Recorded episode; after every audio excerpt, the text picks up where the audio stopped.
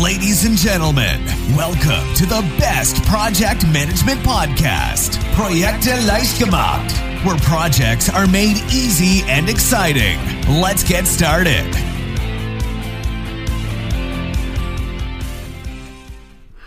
Hallo, hallo, hier ist Andrea vom Projekte leicht gemacht Podcast.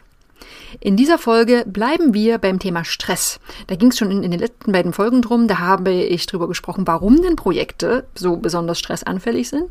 Und in der vorigen Episode ging es darum, bestimmte Denkansätze, Denkmuster zu entwickeln, die dir selbst helfen, helfen, gelassener, entspannter durch den Projektalltag zu gehen. Ich verlinke auf jeden Fall nochmal auf die Episoden, falls du sie noch nicht gehört hast. Heute geht es um einen bisschen anderen Blickwinkel. Heute geht es nicht um dich, sondern heute geht es um dein Team. Beziehungsweise wie du dich verhalten kannst, damit es deinem Team besser geht. Und ganz klar ist, gestresste Mitarbeiter, die mögen vielleicht für einen Moment leistungsfähig sein, aber das werden sie nicht auf Dauer sein, wenn sie dauergestresst sind. Und es ist als Projektleiter auch deine Aufgabe, dafür zu sorgen, dass dein Team auf Dauer langfristig produktiv bleibt.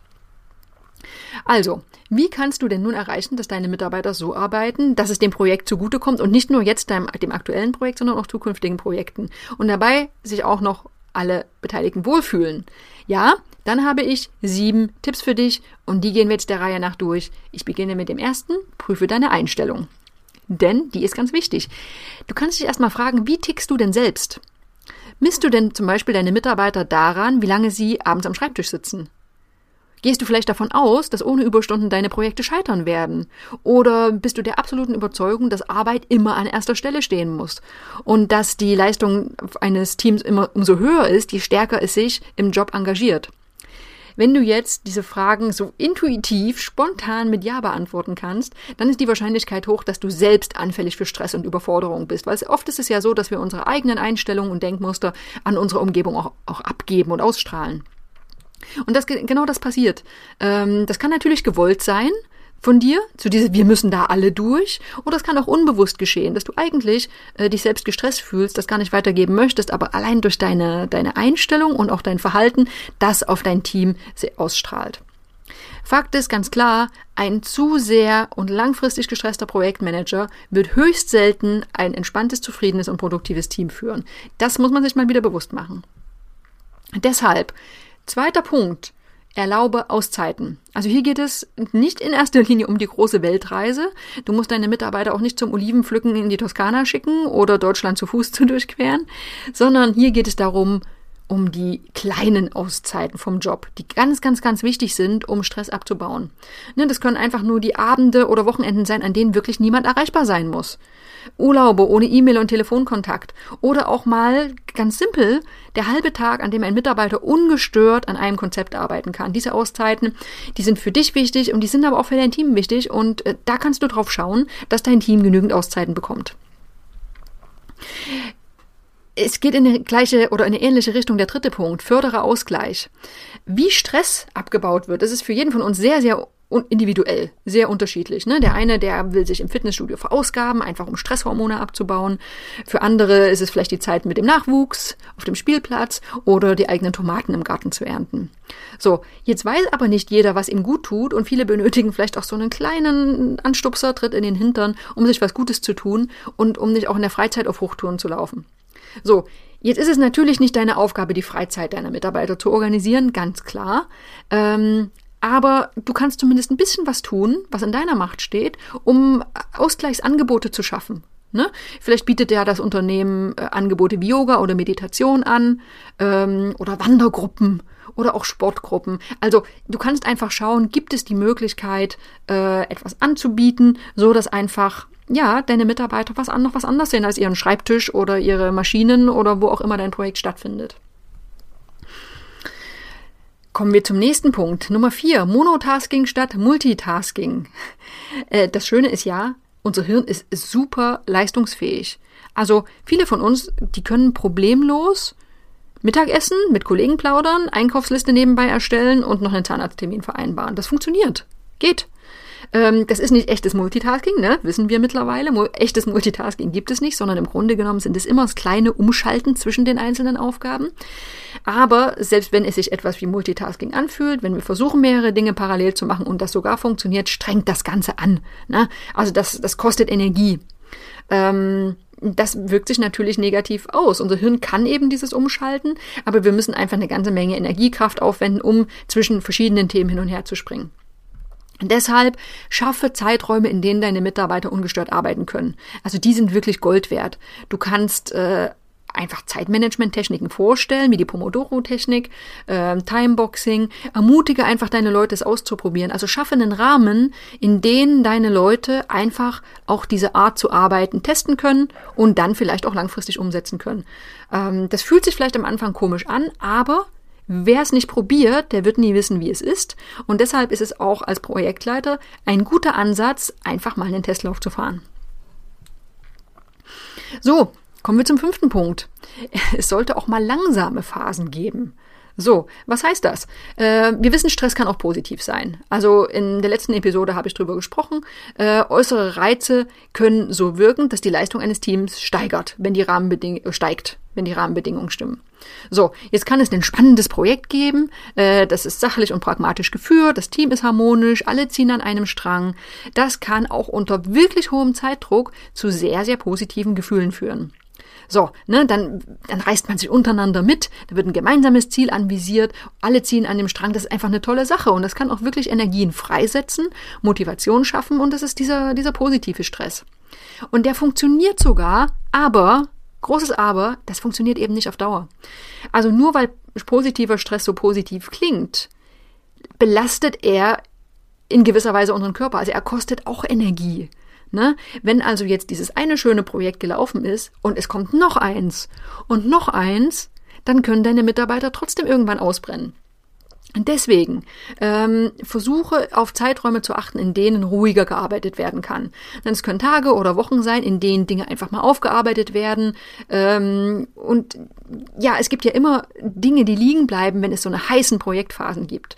So, und wenn man es dann schafft, solche, solche ja, Ausgleichsphasen zu schaffen, dann ist das die Möglichkeit zum Durchatmen, dann hat man auch ein reines Gewissen, ne, weil Dinge wieder aufgearbeitet werden. Äh, und das ist insgesamt für, für, also für das Gesamterleben im Team einfach eine unheimlich positive Sache. So, dann haben wir Punkt Nummer 6. Prüfe deine Projektmanagementfähigkeiten. So, es ist nämlich ganz klar, ein paar der Stressauslöser haben nichts mit Zeitdruck und viel mit mangelnder Planung und fehlerhafter Leistung zu tun. So, gucken wir mal. Äh, Micromanagement, das ist eine Sache, die bei dir liegt. Ressourcenengpässe und Konflikte hättest du vielleicht vermeiden können. Unrealistische Terminvorgaben. Es ist dein Job, das richtig gut zu machen. Ne? Unzureichende Fach- und Managementkenntnisse. Auch da, du musst gut aufgestellt sein, um ein stressfreies Arbeiten für dein Team zu ermöglichen. Und klare Zielvorgaben, daran kannst du arbeiten. Und klare Zuständigkeiten und Entscheidungsprozesse. Auch da, du kannst den Rahmen schaffen, damit dein Team da gut aufgestellt ist. Oder auch eine geringe Führungskompetenz auf deiner Seite. Das sind alles keine schönen Sachen, aber manchmal solltest du dich ehrlich fragen, kann es sein, dass du vielleicht selbst zum Stress im Projektteam beiträgst? Vielleicht fällt es dir ja schwer, Entscheidungen zu treffen. Vielleicht änderst du häufig deine Meinung oder äh, dir fällt es schwer, klare Aussagen zu Zuständigkeiten zu treffen.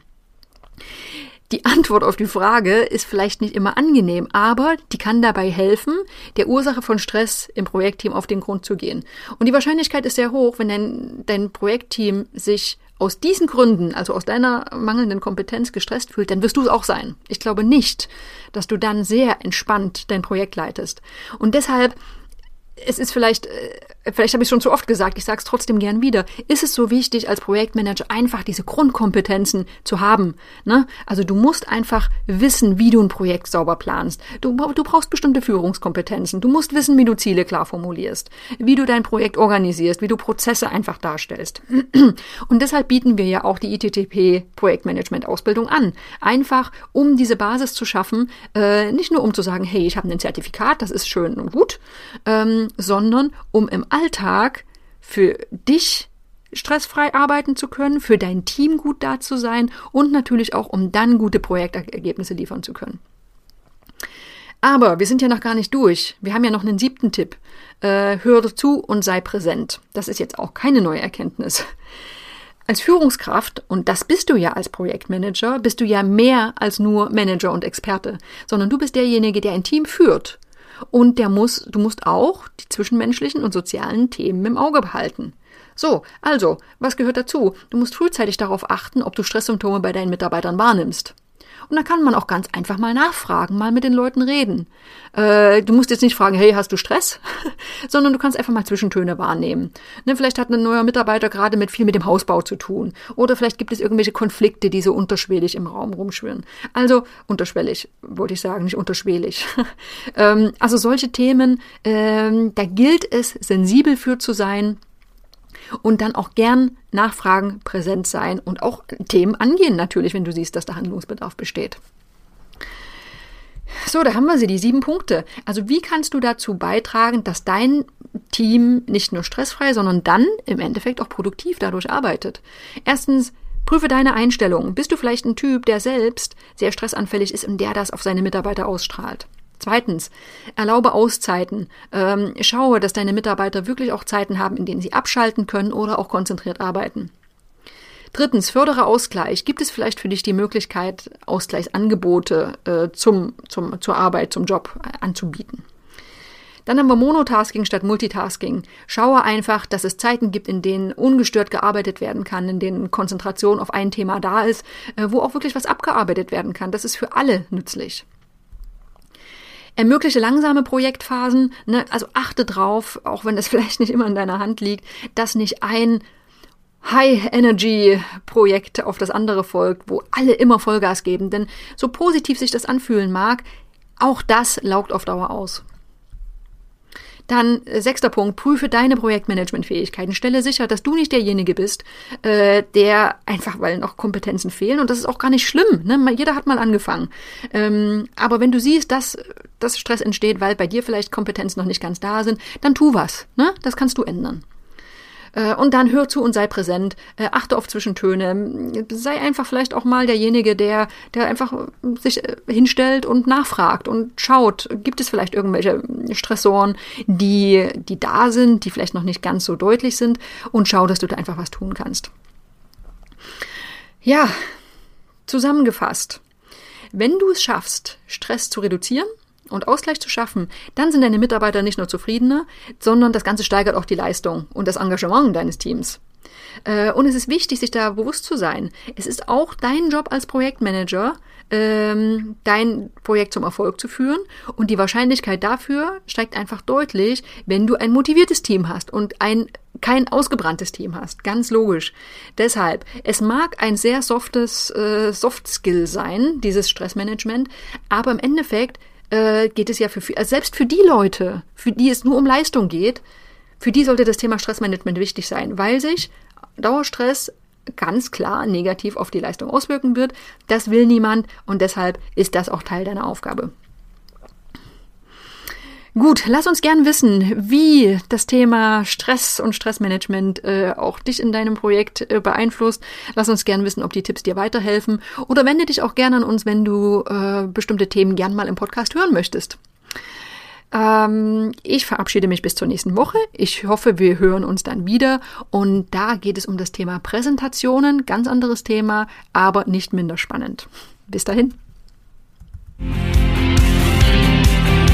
This podcast is presented by ITTP, Virtual Education for Professionals. Learn all about project management, online, flexible, and of course, 100% auf Deutsch.